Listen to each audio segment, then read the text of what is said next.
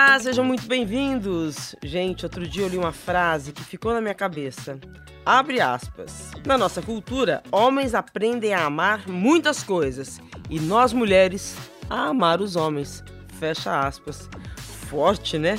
E explica tanta coisa, talvez até um dos motivos que nos leva a entrar em relacionamentos tóxicos e a dificuldade depois que a gente tem de se libertar deles e retomar a nossa vida afetiva. Bom, a frase da nossa entrevistada, a psicóloga e professora universitária Valesca Zanello, coordenadora do Grupo de Saúde Mental e de Gênero do Departamento de Psicologia Clínica da Universidade de Brasília super bem-vinda. A gente estava aqui antes de começar a gravar já falando um monte, falando, não, vamos gravar logo, porque é muito assunto, né?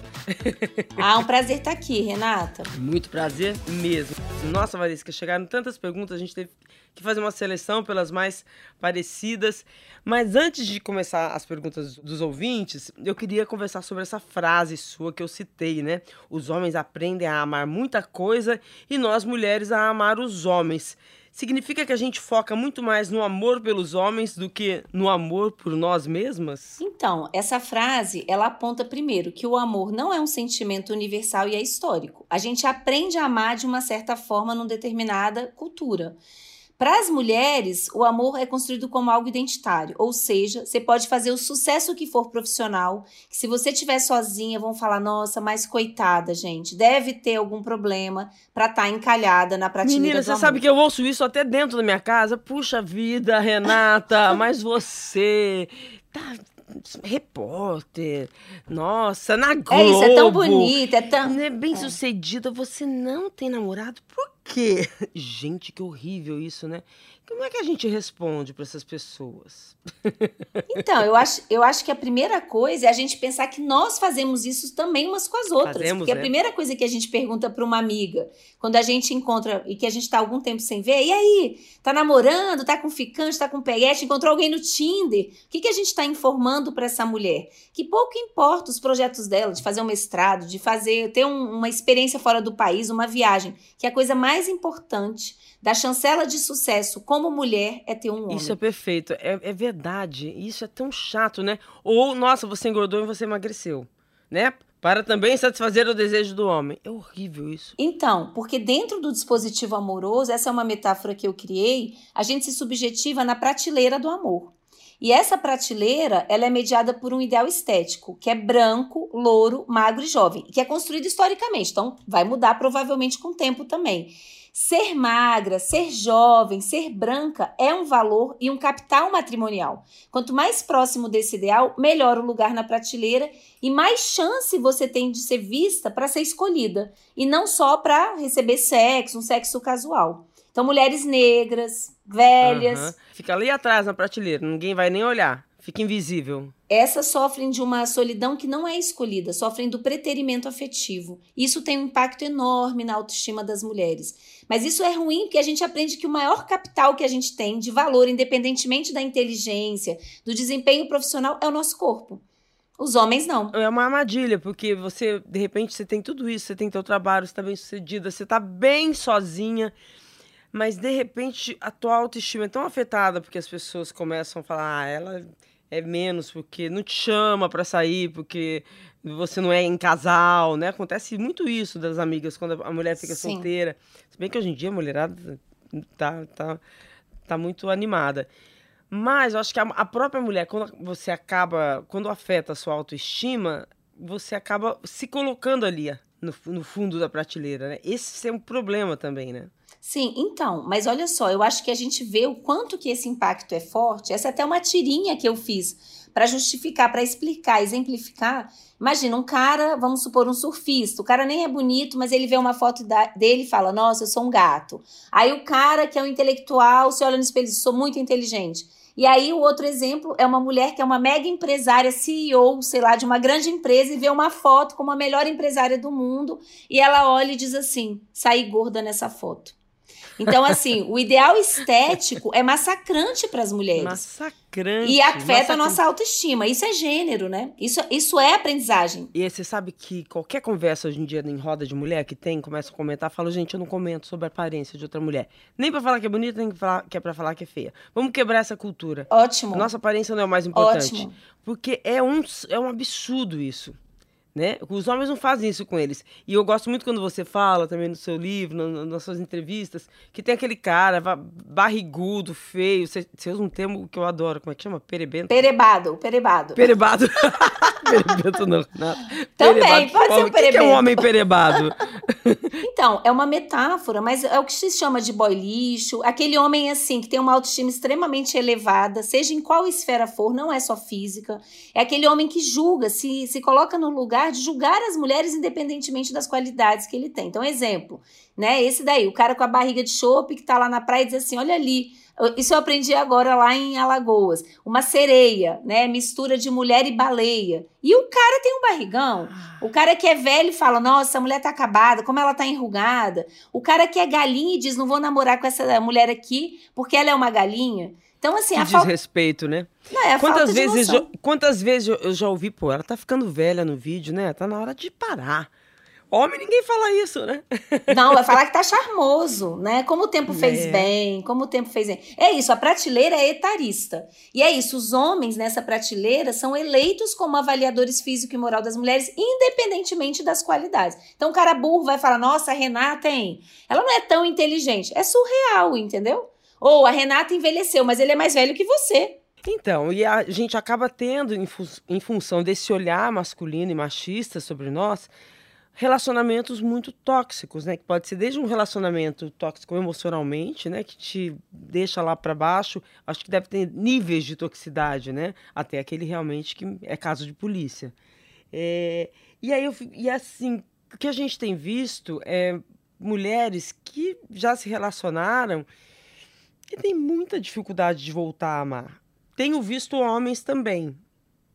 Mas isso é uma questão muito feminina, né? Depois de viver um relacionamento tóxico.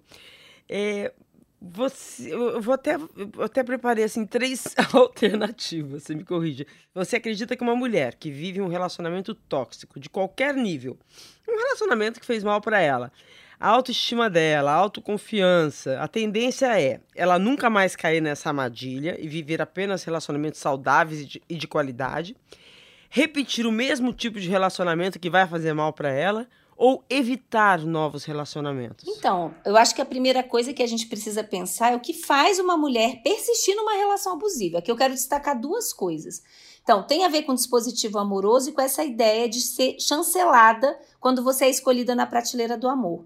E o tipo de amor que a gente aprende, que é passado aí nos filmes, nas músicas, é que depende do nosso esforço como mulher mudar o perebado. Então, a Bela a Fera, aquela menina linda que se esforça e no final ele se transforma num príncipe. A gente não tem desenhos e filmes onde o príncipe beija a sapa, a monstra. Não, ele só casa com a princesa. Então, esse é um ponto importante.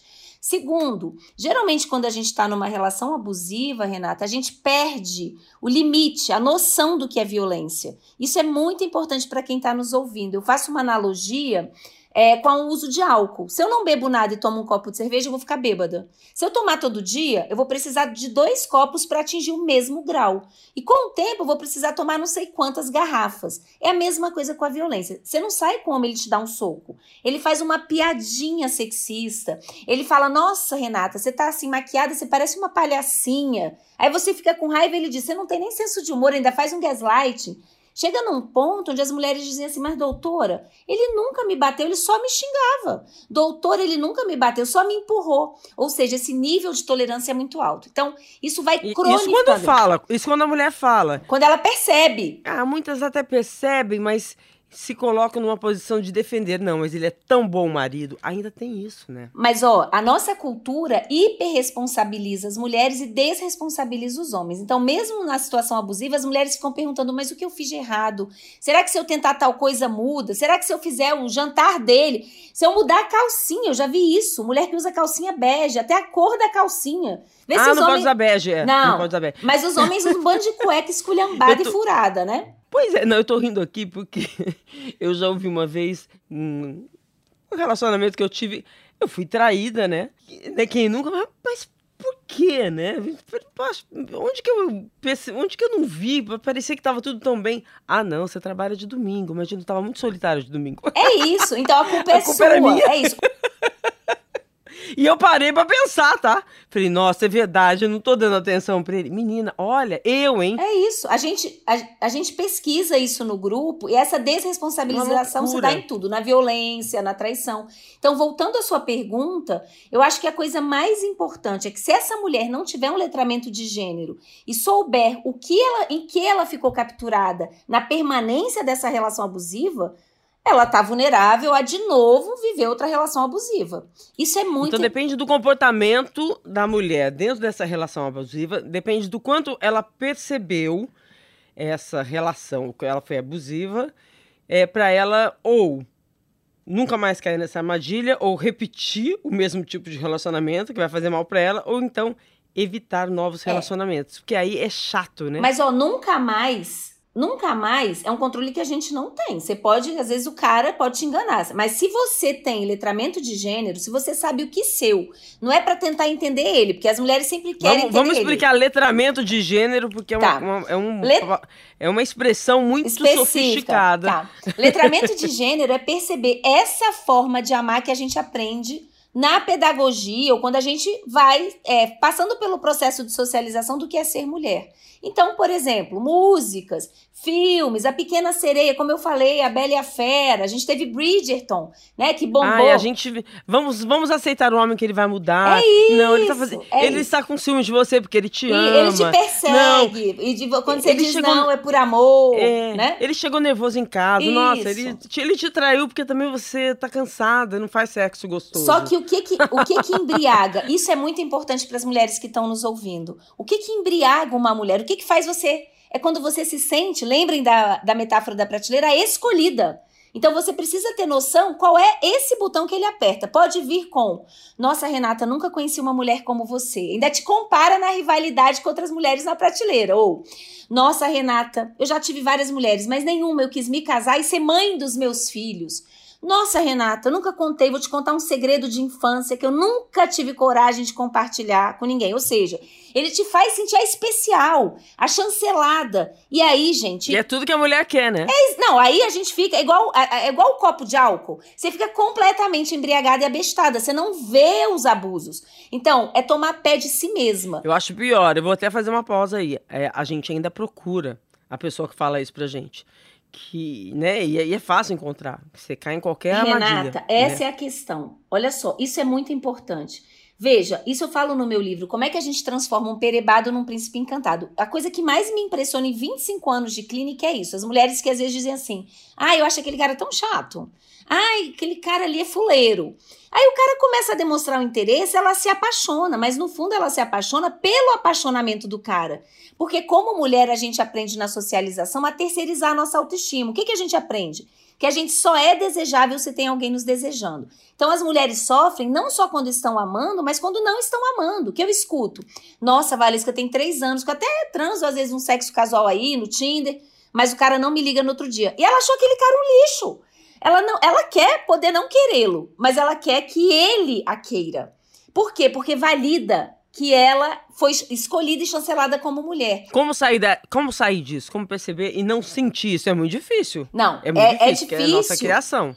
É fácil constatar, mas é difícil sair. Hein? Sim, então, a descolonização desses afetos, a transformação leva tempo. Mas é, tem algumas coisas que ajudam. Primeiro, psicoterapia numa perspectiva de trabalho com gênero feminista, participar de grupos de mulheres, porque aí a gente começa a compartilhar experiências e perceber que a coi coisas que a gente sofreu não tem a ver com a história da Valesca, da Renata, da Flávia ou de qualquer pessoa, ou seja, que é algo que nos atravessa, as masculinidades estão muito adoecidas.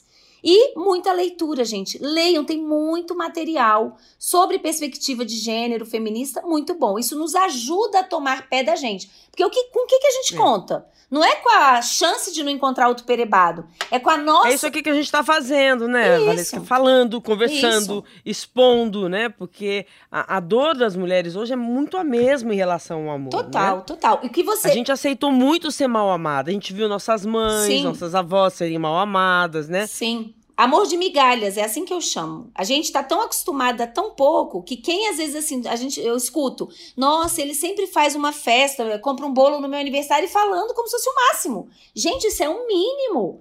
É tão amor tão baixo, né, o nosso parâmetro, que a gente acaba se adaptando a muito pouco. Então, a chance que a gente tem é contar com a nossa consciência sobre a gente mesma. Porque aí mesmo que você embarque numa canoa furada, rapidinho aparece a luz vermelha dizendo, ó, pula fora. Nossa, vou falar uma coisa horrível aqui, mas é, na hora que a gente toma consciência disso também, aí segura a onda, porque você não vai mesmo mais amar ninguém. Não, dá preguiça. Eu tenho que confessar que dá muita preguiça. Porque eu vou te falar, a prateleira dos homens ali tá ruim. Tá tudo é. lá no fundo. Os que estão ali na frente, Deus me livre. Mas, né? Renato, os homens não estão na prateleira. Eu acho que isso é um ponto importante. O amor não é identitário ah. para os homens. Eles sofrem quando não são amados, porque isso é humano. É ruim tomar toco para todo mundo. Mas a mulher, quando termina uma relação, mesmo que ela não esteja apaixonada, a autoestima dela, o valor dela como mulher é colocado em xeque. Pro homem é outra coisa. Homem quando. É outra coisa. Né? Homem quando não tá amando, gente, tá bebendo. De toda a geração? Tá... Homens de todas as gerações? Ah, eu acho que mesmo jovens. As mulheres estão mudando mais rápido, tá? Então, as adolescentes, pelas conquistas dos movimentos de mulheres. Mas os homens, assim, então... vão andar a gente empurrando ou, digamos assim, dando umas neles, né? É, mas os homens também aprenderam que é, eles têm que escolher na prateleira. É, né? é mas olha o benefício. Quem, é que, quem vai ensinar isso para eles? A gente dizendo, não, meu filho, não é assim?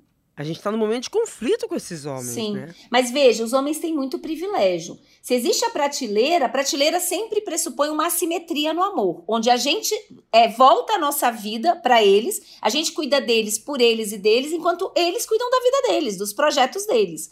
Então, assim, para eles, essa mudança é perda de muito privilégio, não é interessante. Um homem não precisa se esforçar para ter uma mulher no Brasil. Isso é um ponto muito importante. Qualquer perebado consegue uma mulher. E aí a gente vai ter que falar disso, porque isso protege a saúde mental dos homens. Nós mulheres, a gente sempre tem que se esforçar, desde a aparência. A gente está o tempo inteiro tentando melhorar nossa, nosso lugar na prateleira. E é complicado, né? Porque é uma luta em glória. Se a gente tiver a sorte de viver muito tempo, a gente vai envelhecer, por exemplo. Não tem como a... interromper a velhice. Nossa, e aí, aí a gente pira, né? Porque se o seu valor, se o seu valor está na sua aparência física, né, e no quanto você é desejada dentro desses parâmetros de, de do que as pessoas esperam de você, de estar ali na frente da prateleira, aí você vai sofrer, você vai morrer infeliz, né? É, a velhice deveria ser uma dádiva, é sinal de que você está durando, né? A pandemia acho que trouxe muito isso. Mas para nós mulheres é isso, a gente está perdendo o valor na prateleira. Mas veja, eu estou entrevistando mulheres agora que estão atravessando a menopausa, o, o processo de envelhecimento, e muitas mulheres com letramento de gênero têm ressentido o envelhecimento como uma libertação. Por quê? Ah, eu. Como eu não tô na prateleira, ninguém tá me objetificando. Tô muito mais livre para fazer o que eu tô afim, entendeu? Não, e até assim, você faz sexo com quem você quer. Exato. Do jeito que você quer, você se descobre. É, é uma libertação. O envelhecer acaba sendo. Ah, é verdade, ó, não tô mais no padrão. Se quiser. Dane-se, sim. Quiser, também não me interessa. É isso. Né? É isso, exatamente. é uma libertação.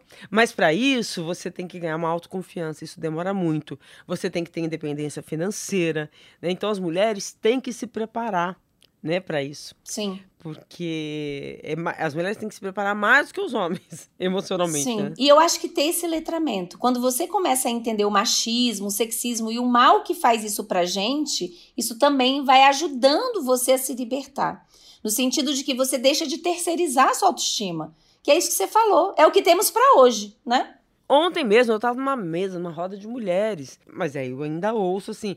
É, mas aquela mulher traiu o marido assim, a mulher julgando a outra. Falei, nossa, mas a gente não pode julgar, a gente não sabe como é que estava o relacionamento, se era aberto, se já tinha havido traição. Sim. Não dá para falar sobre isso, né? Eu tentei fugir, fugir do assunto, mas as mulheres ainda julgam as outras mulheres. Acho que, além de tudo isso que você falou, acho que a gente precisa de uma união das mulheres. Sim. Eu... Uma, uma mulher gostar da outra e não competir com a outra. Uma mulher é, se ver na fragilidade emocional da outra, sabe? Acho que isso que falta. Porque as mulheres, elas. Ah, ela tá ficando velha. Ah, ela tá.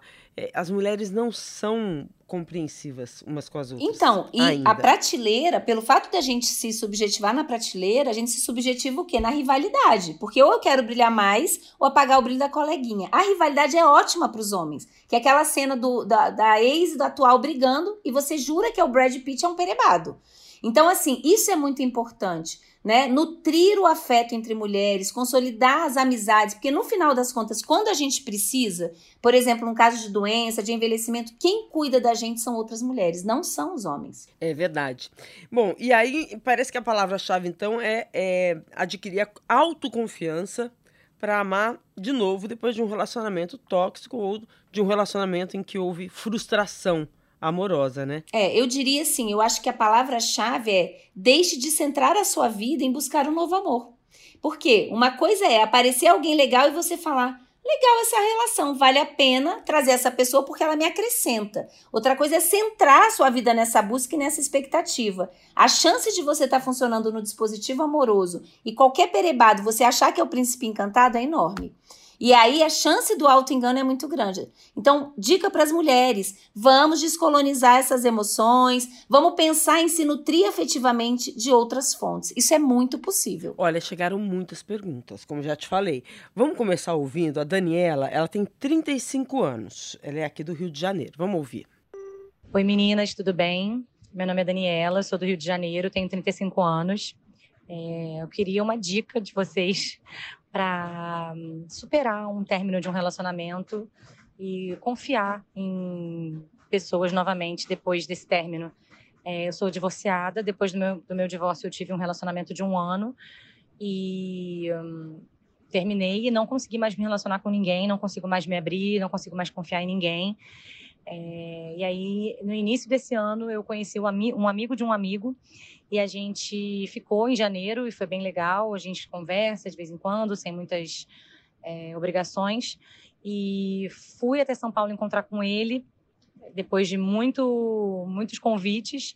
E chegando lá, eu acabei sofrendo um ghosting. Ele não apareceu é, e sumiu. E isso mexeu muito com a minha autoestima e me fechei novamente. Então eu queria uma dica e uma ajuda. Obrigada. Caramba, né?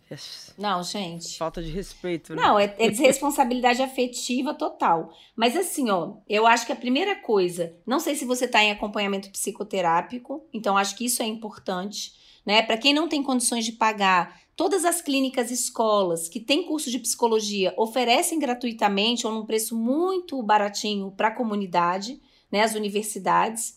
Segundo, participe de grupos de mulheres. Então, tenho certeza, eu conheço grupos no Rio para mulheres e que trocam experiências e principalmente vão te ajudar a não ficar dependendo também de uma relação para sair de casa, para se divertir. Tem uma frase. E não se sentir culpada, né? Exato. Olha, a minha autoestima. Não, que lixo esse cara. Foi, foi, foi libertação. Tchau. Foi libertação. Né?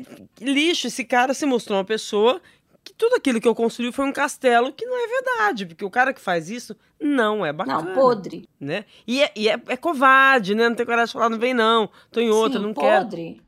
Agora, sim, tem uma frase, Renata, que eu gosto muito, que eu aprendi no budismo, que diz o seguinte: a gente não combate a escuridão lutando contra ela, a gente acende uma vela. Não fica preocupada em superar. Nossa, repete, gostei entrou numa coisa que eu gosto. A gente não combate a escuridão. A gente acende uma vela. Claro. Então, assim, você não tem que ficar preocupada e tem que esquecer se cobrando, sabe? Sair disso. O luto leva tempo. Em geral, um luto, um luto em média, quando a gente sofreu muito, demora uns dois anos. Então, se preocupe mais em fazer coisas proativas, se dar prazer, sair com as suas amigas, ter rede de outras mulheres que, né, que são críticas ou que já passaram pelo que você passou. redescubra coisas prazerosas para você.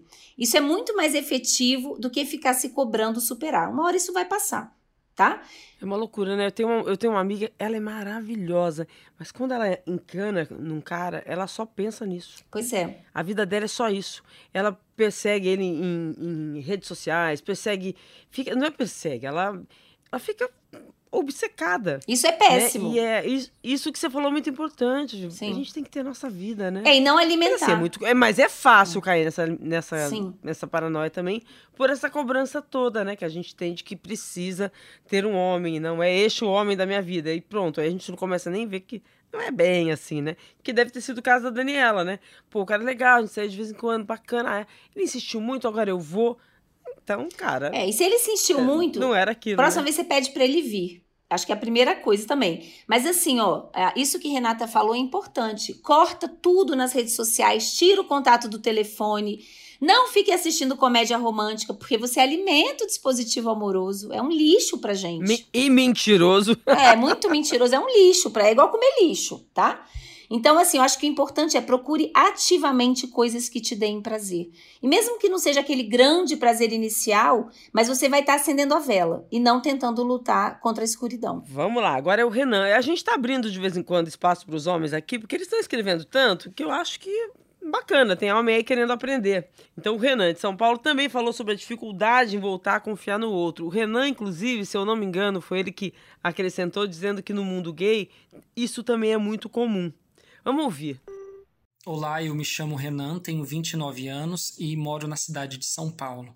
Bom, é, a minha história é a seguinte: é, há um tempo atrás eu vivi um relacionamento que foi muito intenso, é, uma paixão muito intensa, mas também que tinha muitos ciúmes, é, muita cobrança. Eu, é, eu senti que o meu tempo e a minha individualidade foram esgotadas nesse relacionamento. Então, depois que eu consegui terminar esse relacionamento, que terminou de uma forma com uma briga, de uma forma não muito legal também da minha parte, né? Eu percebi que eu evito me relacionar de novo com as pessoas. Eu tenho medo, assim, por exemplo, ah, vou encontrar um cara, eu já vou assim, ah, vai ser só um encontro. E eu nunca deixo é, evoluir muito. E eu também fiquei com um certo, é, des, não desprezo, uma certa descrença nessa questão do amor. Por exemplo, eu vejo pessoas apaixonadas e no fundinho eu sinto uma coisa assim, eu falo, ai, tipo, vai se ferrar, sabe? essa pessoa vai se dar mal, sabe? tipo assim, essa paixão vai acabar daqui seis meses. Eu vejo, tipo, filmes assim de comédia romântica, eu acho uma bobagem, né? É, e como, então a minha dúvida é como a gente faz para assim ter coragem mesmo de chegar lá e falar assim, não, vou assumir esse novo amor, vai ser algo é, que eu vou assumir os riscos também. Pode ser que não dê certo, né, essa, essa paixão, esse amor, mas eu vou ir até a página 2, a página 3, né? Se der certo, ótimo, porque eu não consigo geralmente ir para a página 2. Eu vou na página 1 um, e eu fico ali, tá bom? Eu, eu vou fazer uma terapia aqui. Eu vou aproveitar o Renan, vou fazer uma terapia aqui, aproveitar a Valesca, porque eu acho que eu tô com ele também. Eu não vou até a página 2, não. Eu sempre brinco que meus relacionamentos duram três meses. É o período de experiência de uma academia. Deve ter alguma, alguma relação aí. Porque tem mesmo essa falta de confiança, essa decepção. Aí ele fala, do, vou assumir o risco. Gostei dessa palavra dele, né, Valesca? Porque também é, é, assumir riscos. E medo de se machucar de novo, né? Porque a gente vai ficando também calejado, né? Sim. Ah, só que assim, ó, eu acho que é muito boa a pergunta do Renan. Eu acho que também a questão da psicoterapia é muito importante para entender o que, que ficou nessa relação. Só que assim, é muito diferente.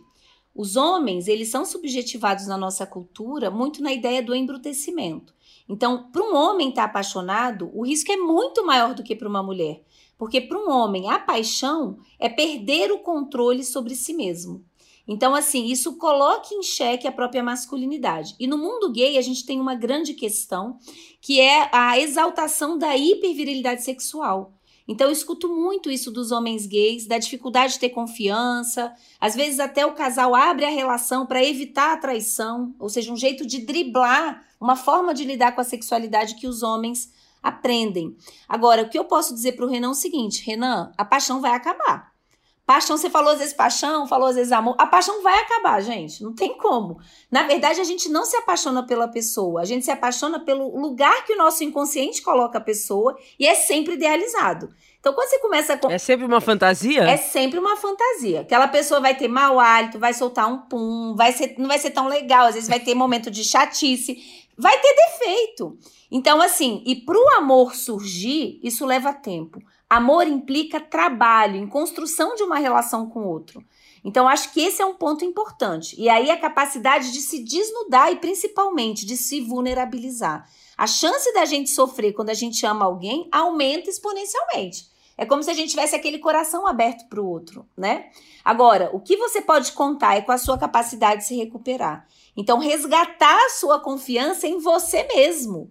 Porque provavelmente, espero que você ame ainda muito na sua vida e que, mesmo quebrando a cara, seja capaz enfim, né, de se abrir, porque tem tantas coisas boas que você deixa de receber quando você não se arrisca. É, o medo de amar tá ligado também a dificuldade de se entregar, porque se você não se entrega também você não vive uma relação bacana, né? Se você tá tempo, se você não não consegue ser você mesmo, né?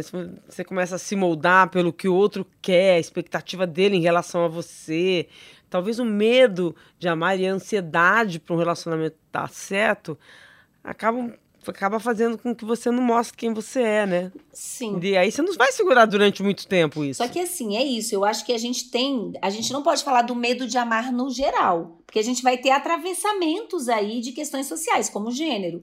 No caso das mulheres, Renato, uhum. eu tenho recebido muitos depoimentos de mulheres aí da faixa dos 45, 55 anos dizendo: cansei, sou uma hétero não praticante. Mas por quê? Porque as masculinidades estão muito adoecidas. Então, assim, Quantas mulheres, eu te pergunto, você conhece que já foram traídas e ficaram com cara? Eu conheço várias. Mas quantos homens você conhece que foram traídos e ficaram? É muito raro.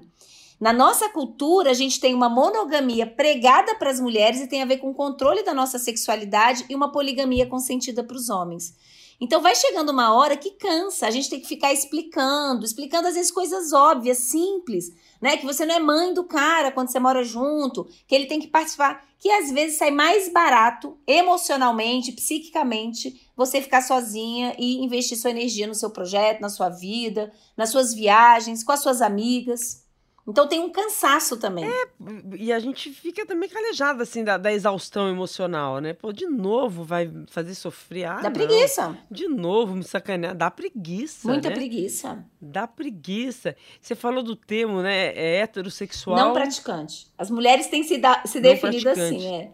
Hétero não praticante. É, agora, você acha que isso, esse cansaço, justifica um outro termo que está aparecendo na meninada, nas mulheres mais jovens, que é a heterossexual curiosa que quer experimentar a relação lésbica?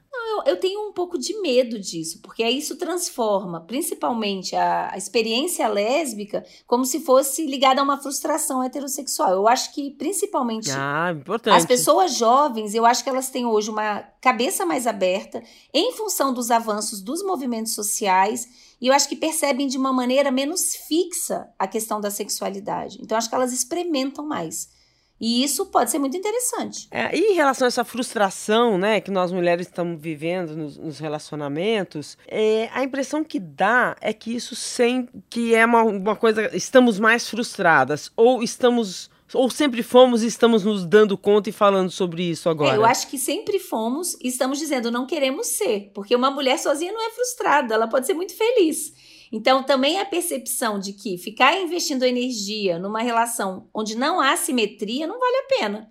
É muito bom dar, mas é muito bom receber, é importante. Então, muitas mulheres têm percebido que solteiras, mesmo com filhos, que a vida fica muito mais leve, mais gostosa, principalmente quando elas têm uma condição econômica, profissional que possibilita elas não precisarem nada daquele fulano. Nossa, gente, pelo amor de Deus, mulheres que estão nos ouvindo, está em 2022, a gente não pode ser dependente financeiramente. De não, de jeito nenhum. Isso, isso aí, é, assim. Isso é uma coisa muito importante. Mas não basta. É, eu gosto sempre de. Mas frisar. não basta. Eu não já basta. tive, já tive pacientes assim, desembargadora, que ela dizia para mim, Valesca, ele nunca vai no sábado no cinema ver o filme que eu quero. E um dia eu falei para ela, gente, mas você não sabe dirigir?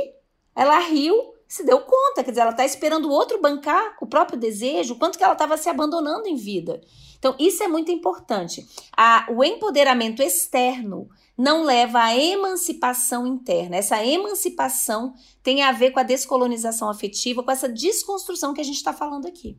É, da mulher sair sozinha, tô afim de ir no restaurante e ir, por que não? Né? Exatamente, né? e com as amigas. Inclusive, é muito bom é, a gente cultivar um espaço de individualidade em qualquer relação. Porque você continua sendo você, independentemente de estar num casal. Vamos ouvir então a Iracema, que ela fala disso, dessas frustrações nos relacionamentos. Meu nome é Iracema, eu falo de São Paulo. Eu sou divorciada já há nove anos e nesse período eu já tive vários relacionamentos, desde o amigo apresentado pelo amigo, passando pelos aplicativos de relacionamento e a, colegas de trabalho, etc. E o que eu percebo é que está cada dia mais difícil encontrar alguém que realmente vale a pena. As relações estão muito superficiais, encontrar alguém que seja compatível com você, que tenha os mesmos objetivos e as mesmas metas, está quase impossível. É, eu sou uma pessoa que tem muitos amigos, uh, totalmente independente, uh, bem-sucedida profissionalmente, não me sinto só, tenho amigos de vários grupos, mas eu gostaria de encontrar alguém. Será que eu vou conseguir? Não tem como saber, né? Eu, eu acho que o mais importante é você se perguntar como fazer da sua vida a melhor vida que você pode fazer caso não apareça. Mas sabendo o seguinte, que você não tem que ficar também testando, gente. Quando você fica testando, e aquela coisa que o amigo, ah, é solteira, todo mundo parece que quer fazer um casal. Ah, conhecer alguém já te liga, olha, tem um amigo do meu amigo que tá solteiro. Isso cria uma expectativa muito ruim. Em geral, as melhores relações nascem de uma forma completamente inesperada, gente.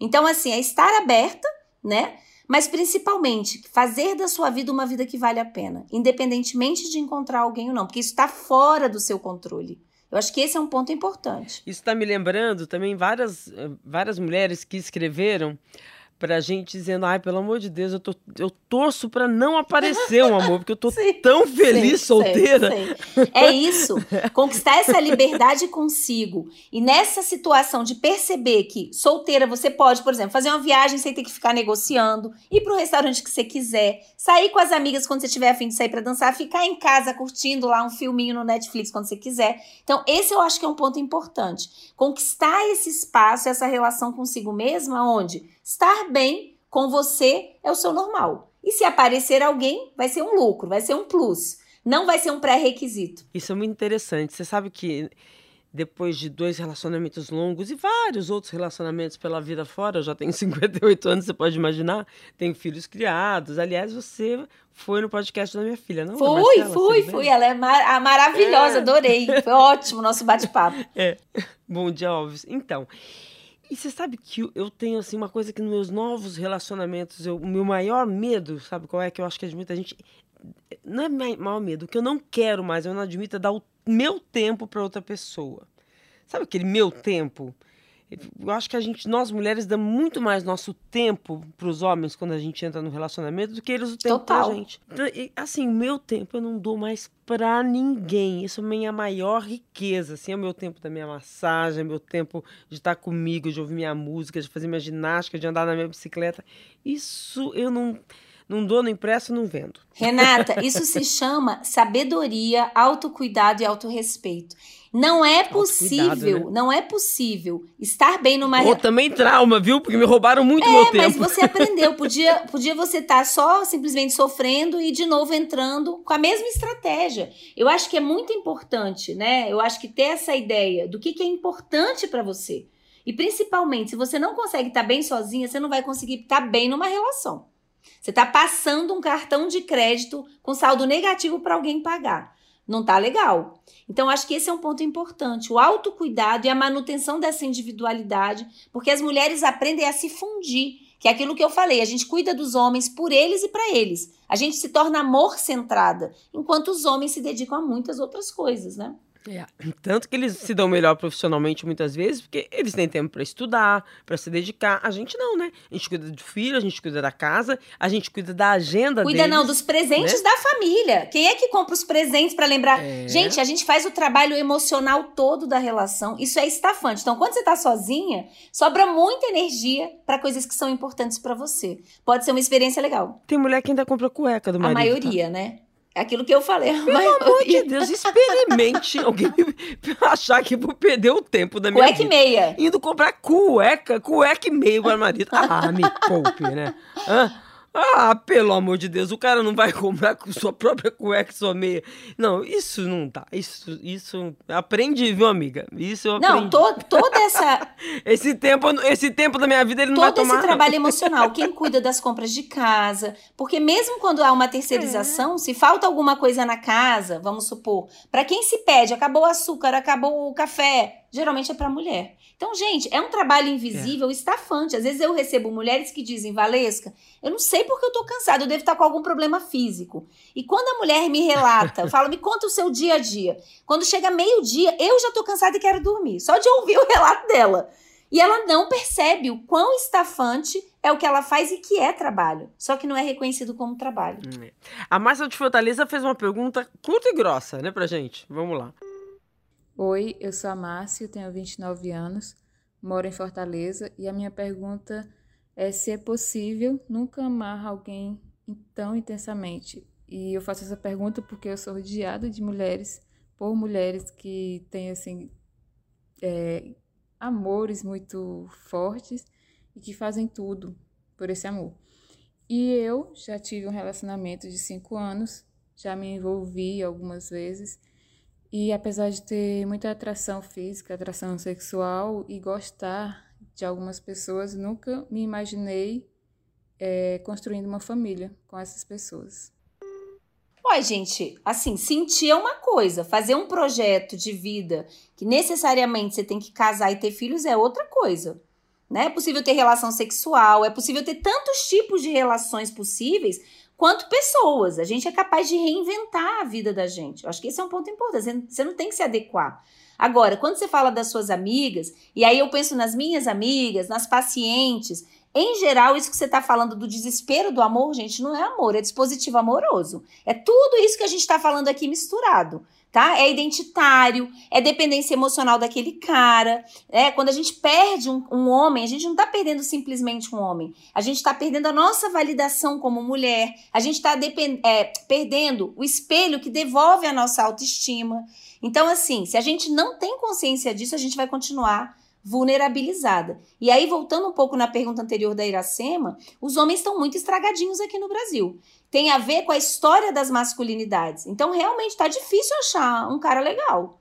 Mas por quê? Porque você é problemática? Não, porque os homens estão bem adoecidos. É, e a Márcia tá tudo lindo que você não queira construir seu castelo de acordo com os padrões normais, né? Gosta de amar, gosta de sexo, né? Só não quer construir uma família porque não é esse modelo de vida que ela quer para ela. Isso é uma, uma libertação emocional. Não, não tem é? aumentado, Renata. E ela fica preocupada. Tem né? aumentado. Na, a gente não teve o último censo do IBGE, mas o anterior mostrou um aumento assim exponencial de pessoas e muitas mulheres que não querem mais se casar, preferem ser solteiras, cada um morar na sua casa. E aí tem vários tipos de relação, pode ser uma relação monogâmica, relação aberta, relação com compromisso, casamento com casas diferentes. Então, eu acho que para a pessoa que perguntou é isso. Procure o que te faz bem, o que, que serve para você. E saiba isso claramente, até para dizer para o cara também, ele vai ter que aceitar, né? Não, não perca o seu parâmetro para entrar, para tentar caber na vida do e no parâmetro de outra pessoa. Exatamente, é, perfeito.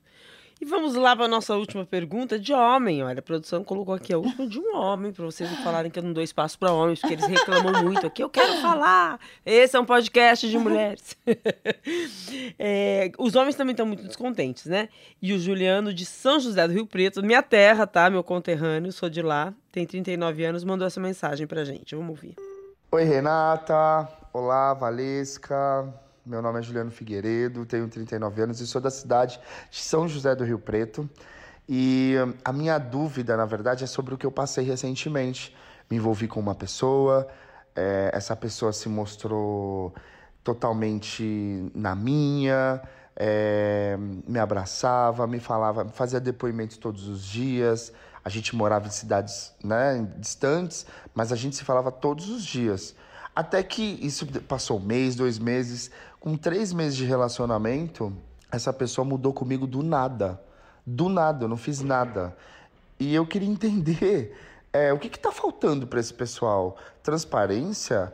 Falta de responsabilidade afetiva? Até quando a gente vai conviver com essas pessoas que é, se, são, uma pessoa, são uma pessoa no começo e se mostram outras depois de um tempo? Falta de amor próprio? Então, eu sempre, eu acho que eu fico sempre nessa dúvida também. Será que a pessoa, a gente fantasiou ou a pessoa se mostrou diferente? Ou as duas coisas? É, eu acho que é muito difícil responder essa pergunta, porque assim, ela pode ter dado sinais ou ele, não sei, né? Não ficou claro se era uma relação hétero ou homossexual, mas assim, outra pessoa pode ter dado sinais e talvez no seu apaixonamento você não percebeu. Pode ser uma pessoa, né, que provavelmente já tinha uma outra relação, morava em outra cidade. Eu já vi de tudo, gente, nessa vida, tá? Então, assim, pode ser uma pessoa que estava mantendo contatinho. Hoje, a forma de tratar o amor é muito comercial. É mais ou menos assim: olha, vou apostar nessa daqui, mas vou deixar aqui também engatilhado uns três, porque se não der certo, eu já tenho uma segunda e uma terceira opção. Infelizmente, né? É uma comercialização do amor. Então, assim, fica muito difícil. Ou uma proteção. Ou uma proteção também. É, mas assim, é uma proteção, porque quando você é, não vai profundamente no que você sente, tudo bem, você se poupa do sofrimento, mas você se poupa também do que é bom. Entende? É uma economia burra, porque você nem perde, mas também você não ganha quando a coisa dá certo, né? E dá certo não precisa ser pro resto da vida. Então eu acho que pro Juliano, uhum. Juliano, o que você conta é com você. E eu acho que o mais importante é saber se você, você pensar com você, se você teve responsabilidade afetiva, que você deu o seu melhor. E principalmente, se isso pegou em alguma coisa tua, mesma coisa, vai fazer psicoterapia, principalmente para reconhecer, inclusive talvez sinais que você não percebeu, para se preparar ou se deixar aberto para quando outra oportunidade surgir. É, muito bacana isso. E esse termo responsabilidade afetiva, acho que eu preciso fazer um podcast só sobre isso. Muito né? bom porque é, a gente não conhece essa responsabilidade, né? Isso é uma, uma responsabilidade que, que passou batido na nossa vida nos últimos é, tempos. E no né? Brasil, né? eu acho que isso é muito forte, na nossa cultura. Então, assim, a gente vive uma época do amor fast food, sabe? Então, assim, as relações rápidas. Hum tudo bem, muito bom que tenha isso também para se conhecer e tudo, mas uma dificuldade de criar vínculos, que é aquilo que eu falei. Não tem paixão, tem um luto da idealização, mas, por outro lado, se ganha em intimidade emocional, em parceria e, principalmente, precisa ter trabalho. Não é uma coisa que vai acontecer simplesmente porque aconteceu. Então, assim, opção mesmo, né? De manter o vínculo, de estar tá reconquistando a pessoa. É uma coisa que está muito em desuso, vamos botar assim no nosso país. É o amor líquido? É, o amor líquido do Bauman. O amor líquido do Bauman é mais um amor comercializado, é. né? De perder interesse rápido, porque é a sociedade é, consumista. Eu acho que é né? mais isso. Porque a questão do amor líquido pro Bauman tem outras, outras ideias por trás, que eu acho que não é bem isso. Eu acho que é a ideia de comercialização. Igual um produto. Ah, eu comprei esse tênis, eu não gosto mais, uhum. eu dou e compro um novo. Só que é isso. Então, eu acho que os homens, os homens olham a ah, gente. Ah, bastante. Assim. Eles amam Bastante. assim. Só que assim, ó, Renata, é muito difícil um homem terminar uma relação. Geralmente ele termina quando ele já tem outro engatilhado, já tem um amante. Por quê? Porque ele não perde na relação. Então imagina, ele tá casado, você cuida da casa, ele chega à noite, já tem a comida, você já pegou a criança na escola. Quem não quer isso, gente? Então ele não vai abrir. Para ser solteiro, muito difícil. Tem geralmente outra mulher na parada, tá, gente? É porque, assim, se lucra muito com uma relação com uma mulher, porque é em função de tudo que a gente falou aqui, a assimetria. A gente dá muito e recebe muito pouco. A gente dá nosso tempo. Tudo. Isso é o pior que a gente Agora, dá. quando a mulher termina, ela fica solteira e ela percebe o quanto que ela lucra. Imaginem assim, para a gente pensar, né, nomear isso através de uma imagem, imagina um box que não tem um ralo. Pode cair um monte de água, a água vai escoando, é a nossa energia. Mas quando você tapa o buraco, gente, transborda energia, transborda vida. E as mulheres, é isso que elas nos relatam. Olha, se eu soubesse que a minha vida ia ser muito melhor solteira, porque eu tinha medo de ser a solteirona, de envelhecer sozinha, minha vida melhorou muito. E esse medo é implantado pra gente nem ousar tentar viver uma vida solteira. Adorei. Ai, querida, eu ficaria aqui conversando horas. Nosso tempo acabou e eu tô super satisfeita. Foi ótimo, gente, adorei. O Prazer Renata é um podcast feito por mulheres. Está disponível em g1.com.br barra fantástico e também nos principais tocadores de podcast. Este episódio foi produzido por Duda Kunert. A nossa técnica de áudio é a Letícia Amâncio e a direção é da Perla Rodrigues.